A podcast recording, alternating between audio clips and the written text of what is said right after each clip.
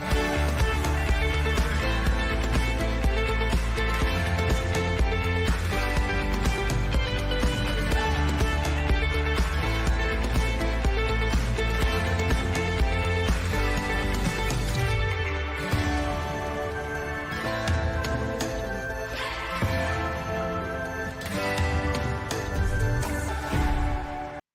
Hola, muy buenos días a todos y bienvenidos a este espacio de análisis y discusión que promovemos desde Seguridad y Estrategia ICP Policilab del Instituto de Ciencia Política Hernán Echavarría Lózaga. Estábamos con un problema de audio, pero ya lo solucionamos. Ante la importancia que tiene para el mundo y por supuesto para Colombia la actual coyuntura que vive Ucrania frente a la amenaza que ha lanzado Rusia de invadirla, movilizando más de 110 mil soldados a la frontera, hemos invitado al doctor Per Lunak, jefe adjunto de la División de Interacción y Cooperación de Diplomacia Pública de la OTAN, con el fin de conocer la visión de esa importante organización de la cual Colombia es un país socio. El doctor Lunak es responsable de supervisar los esfuerzos de diplomacia pública de la OTAN. Es miembro del Servicio Exterior Checo y fue jefe adjunto de personal de planificación del Ministerio de Relaciones Exteriores antes de unirse a la Secretaría Internacional de la OTAN, de la OTAN en el año 2000. El doctor Luna tiene un PhD de la Universidad Charles de Praga, donde fue profesor de Relaciones Internacionales e Historia Moderna. Habla seis idiomas y escribió diferentes artículos sobre la Guerra Fría, el Pacto de Varsovia y decenas de artículos académicos y periodísticos, tanto en checo como en inglés. Contribuye regularmente al Lidov Novini Daily. Entre sus libros más importantes se encuentran Occidente, Estados Unidos y Europa Occidental durante y más allá de la Guerra Fría, y el libro Planificación de lo impredecible, planificación del Pacto de Varsovia para una guerra en la era nuclear.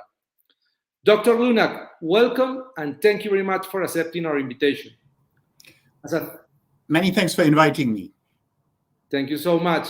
As a think tank, we are committed to promoting serious analysis of global security risks and threats, especially when we are witnessing authoritarian states like Russia threatening to use force to pressure and further their interests, openly defying the rules based international order, undermining the sovereignty of independent countries, and confronting democratic states. In order to help our audience in Colombia and Latin America understand the current situation in Ukraine, I want to start by asking you what is happening in Ukraine and why it is important for Western countries. Many thanks. Many thanks for inviting me, and it's pleasure to be here with you uh, remotely. And I'll try to make this uh, this encounter as enjoyable as possible for the next uh, 60 minutes. Uh, also, many thanks for your kind words. Although my uh, my Spanish is close to non-existent, it, it, it is not among the, the languages that I speak. Unfortunately, Spanish is not one of them. But I but I sort of understood what what what most of it what what, what you were what you were saying, and, and many thanks for your kind uh, for your kind words. Now, uh, to your questions more seriously, what is happening in Ukraine? Um, what is happening in Ukraine didn't start last night.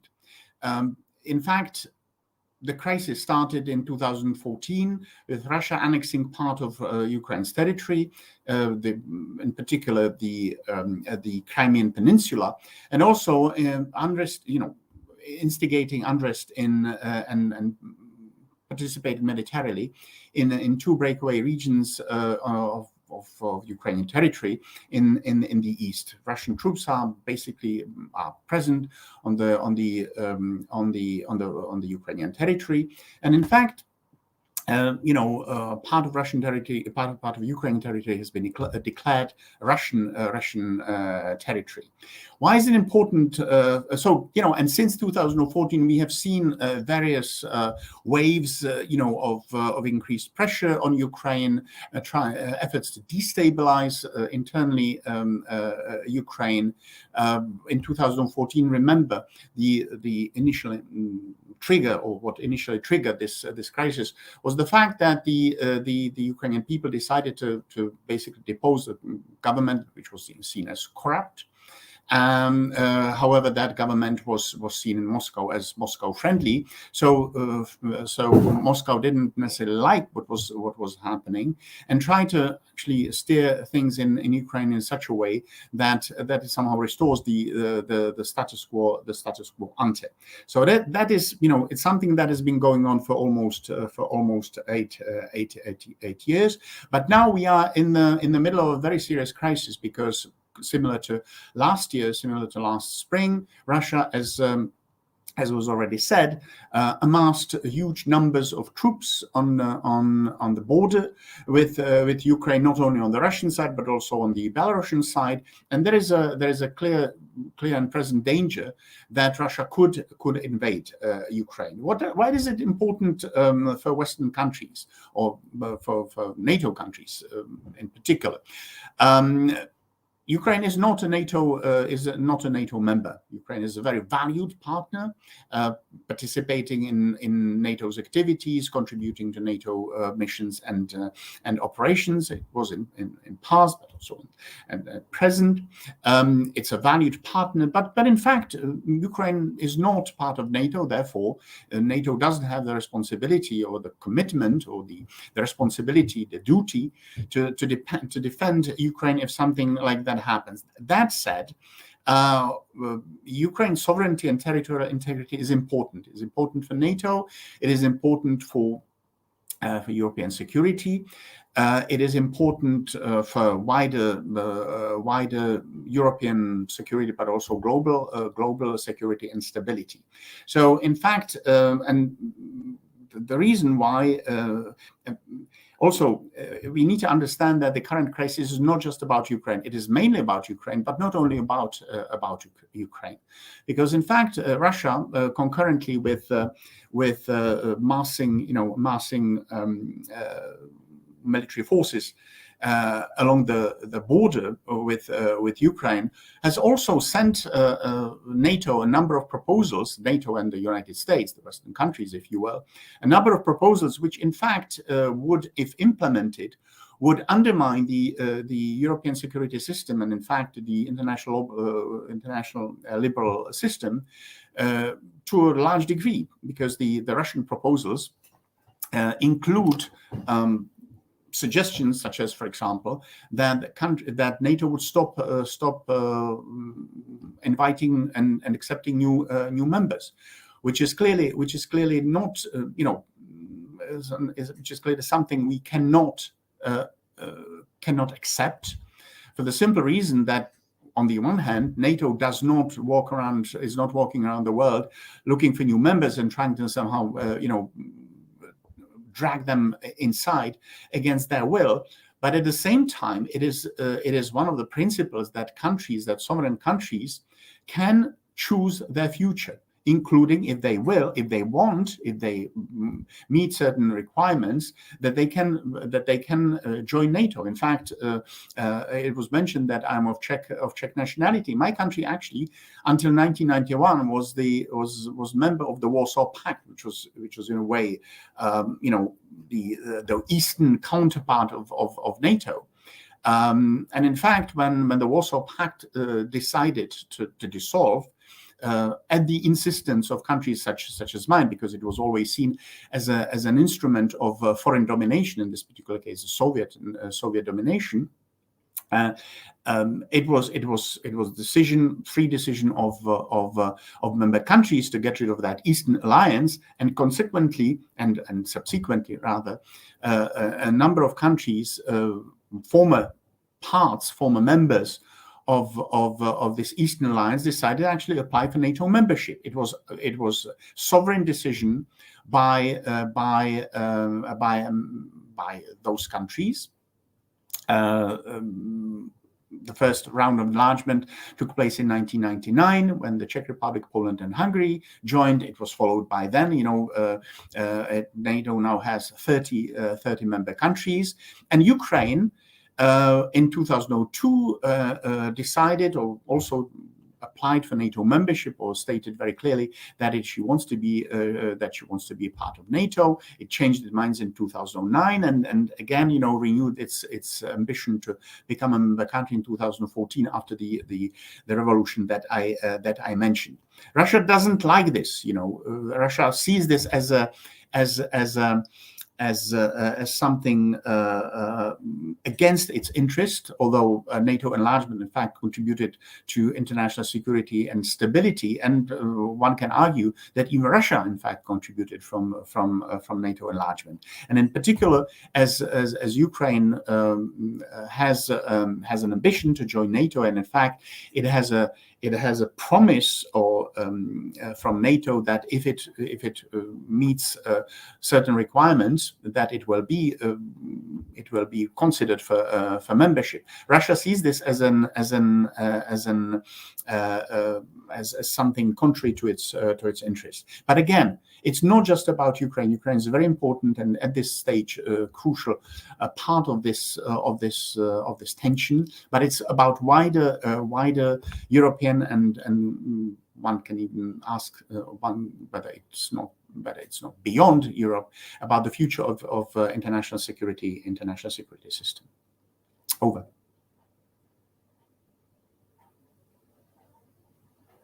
Politicians and the media talk about the imminent imminence of Russia's aggression or invasion of Ukraine. Mm -hmm. Is Russia's conventional aggression against Ukraine likely? I don't know if it's likely, but it's for sure possible. Uh, the current uh, concentration of Russian forces is actually the uh, the the biggest uh, uh, concentration of, of, of, forces since the end of the Cold War. Uh, Russia has amassed more than 100,000 troops along the Ukrainian Ukrainian border. Um, we do we don't know what the ultimate intention is. we are not even sure that that the Russian leadership has made up its decision. What we know is that uh, the uh, the invasion is possible. That would be devastating. That it uh, uh it is um, it is uh, it is something that we have to we have to uh, be be ready for. we have as NATO we have um, commitment to our member countries in the sense that that if that conflict somehow spills over you know, to uh, to member countries. You know, NATO is here to, to support them, and also member countries um, and NATO collectively supports uh, supports Ukraine, not by sending troops to Ukraine because we don't have that commitment, uh, uh but of course, you know, a number of member countries actually uh, help Ukraine build up its uh, its um, its defenses, its its resilience uh, in in case in case there is a there is a there is a conflict. But again, you know, I um, I am unable to say how likely it is, but it, it is certainly possible, and the serious is very uh, the situation is very serious. A conventional threat, of course, with the deployment of uh, troops and weapons on, uh, on the Ukraine border with Russia and Belarus. But the Kremlin has been carrying out several years of aggression, invasions, annexations, disinformation, and other hybrid war tactics. How was how has Russia been interfering in Ukraine in recent years?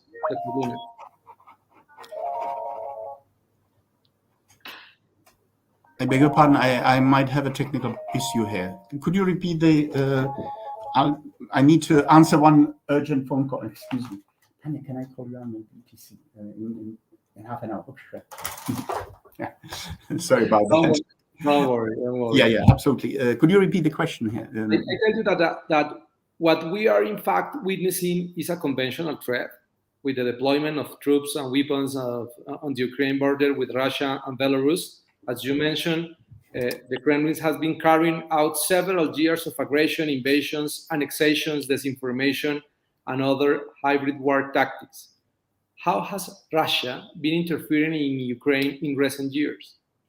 Uh, well, as I said, Russia is actually present uh, uh, within uh, within um, uh, Ukraine's uh, within on Ukraine's you know international internationally ter- recognized territory. So that's the that's one thing. It, it actively it actively promotes um, you know separatist separatist movements or you know the the the Uh, regions which established themselves in the east of uh, east of Ukraine, so-called uh, People's Republic of of Donetsk and Luhansk, you know, which are basically statelets which have no legitimacy, have not been been recognized by anybody, anybody, including Russia. You know, these these these two little formations have not been recognized by, by by anybody. Beyond that, of course, Russia has been um, doing all sorts of other things to the rest of uh, to the rest of Ukraine, starting with disinformation, you know, uh, uh, efforts to use uh, uh, energy as, as a weapon uh, to undermine Ukraine, to destabilize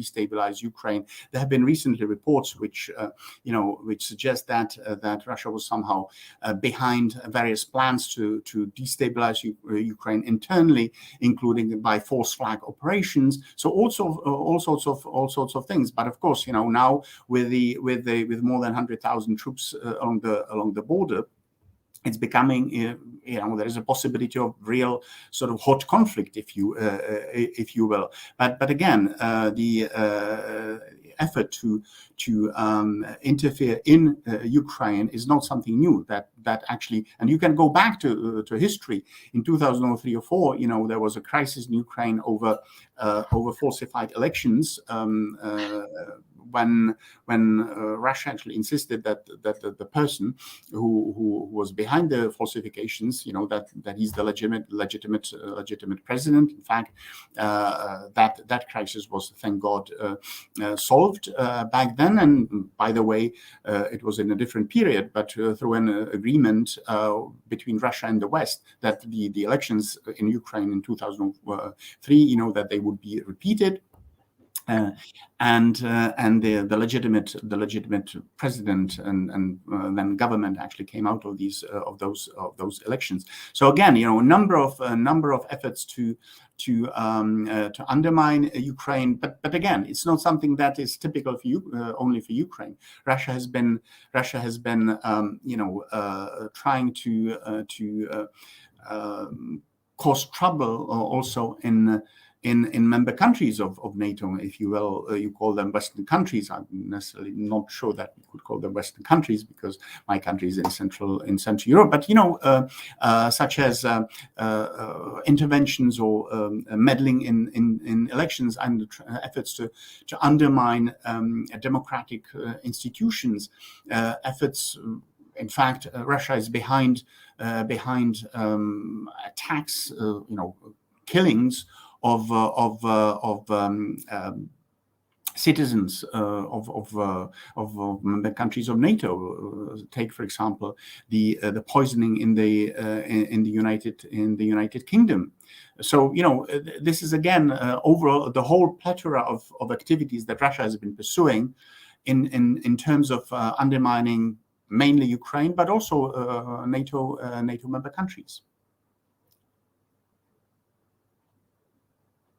Justifies his aggression against uh, Ukraine under the pretext of a NATO expansion, ignoring Ukraine's legitimate right to establish agreements and alliance with the countries and organizations that best suit its national interest. However, so far Ukraine is not a member of the of NATO, and in the face of an escalation of this crisis, it is important to know what is the NATO's role in the current situation in Ukraine Uh, Ukraine is not is not a member is not a member country. Uh, for member countries, there is Article 5 of the Washington Treaty, which is the bedrock of, of, of, NATO, which states very clearly that you know an attack against against one member will be considered as a, as an attack against uh, against all, and that uh, member countries will collectively and individually support you know provide uh, provide assistance, including including military. Ukraine doesn't have that. Ukraine is not. Ukraine is a very valued uh, valued partner uh, um, but it's not a member country. That, however, doesn't. So, you know, formally speaking, there is no commitment, there is no no duty on on the part of NATO to provide uh, to provide uh, troops, and we said very clearly that it's not it's not uh, it's not really something that we would consider. However. Uh, NATO and, and, particular member countries support support um, have been supporting Ukraine with with with all sorts of support, you know, over the past few years. NATO, for example, trained, helped, trained, um, or spent millions of dollars training Ukrainian Ukrainian armed uh, armed forces. Uh, uh, increasing, enhancing Ukraine military's capabilities uh, in terms of cyber defense, in terms of uh, uh, medical, uh, military medicine, for example, in terms of uh, of uh, C2 arrangements, um, command and control arrangements. You know and in, in, in addition to that, a number of member countries have been uh, supporting Ukraine with, with specific specific weapons. For example, the United States have been have been providing um, anti-tank Javelin uh, missiles to uh, to uh, uh, to Ukraine, which is uh, you know lethal military material, however of of, of defensive if defensive nature. the the my country has been also supporting uh, Ukraine with, uh, with, for example, lately with uh, with um, artillery, uh, um, you know, uh, for for Ukrainian uh, armed armed forces. The same the same for for the Baltic members. You know, um, um, so there is there is there is help provided, assistance provided collectively by NATO, but also by by individual by individual member countries. And this is this is important. This collective effort to in fact boost Ukraine's Ukraine's defenses, but ultimately it is up it is is it is it is ukraine that uh, that will uh, that is responsible uh, mainly for its uh, for its uh, for its defense and, and, and security with with all sorts of support from uh, from the NATO member countries both collectively and individually Dr. Luna, Russia has been creating a gray zone on the border with Ukraine for years and promoting hybrid war actions to destabilize that country. In Latin America, Colombia faces a similar threat from Venezuela, where Russia has an active presence through arms sales, military contractors, intelligence operations, disinformation, and cyber attacks. Colombia is a NATO ally. Why is it important for Colombia to understand the way in which Russia has been act acting on Ukraine?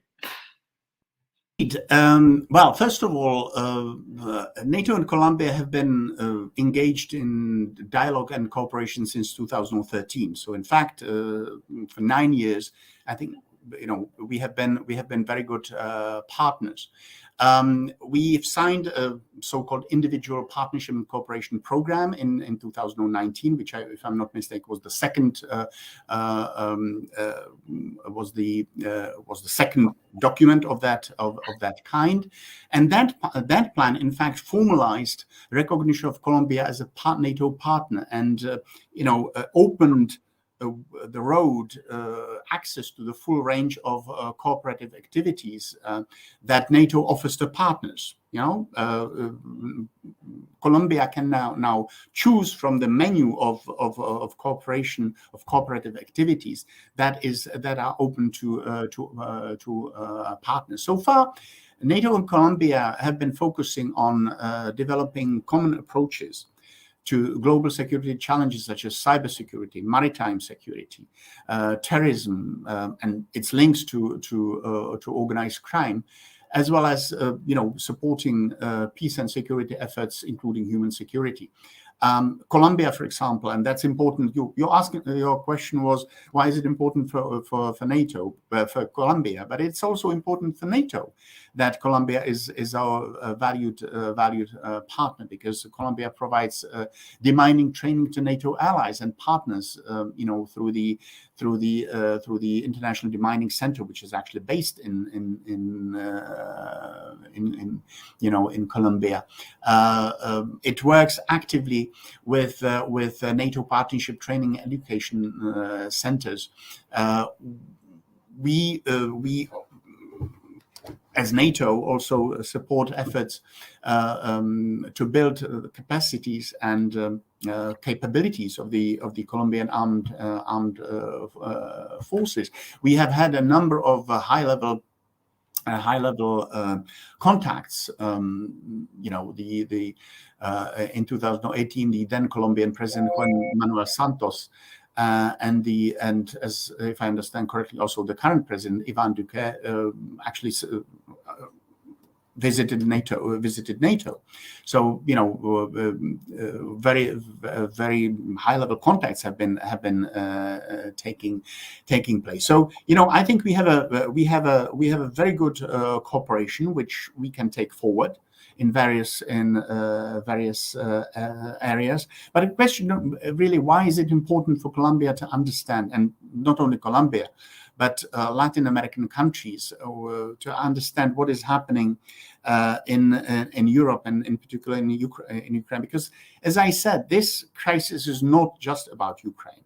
It is about the future of international of international um, international security security system, which Russia uh, and also China, by the way, have been trying to actively uh, actively um, uh, undermine. And we need to. Be, it's important for, for Colombia to to, to understand uh, to understand the the concrete specific ramifications of what what it entails in practical concrete uh, concrete uh, terms. By the way, the Russian uh, representatives sometimes also talk about sort of turning back the clock back to uh, to the days of the Cold War. They mentioned uh, a number of things such as, for example, possibility of of deploying um, and here I am quoting the media reports you know, uh, uh, the possibility of uh, deploying nuclear weapons, for example, in Venezuela, which which might be just something that that appeared in the media. But it's but it's certainly something. You know, what I'm trying to say is clear that that Russians Russia's revisionism, Russia's behavior does have ramifications also what is happening beyond Europe uh, uh, and in particular in, in Latin America.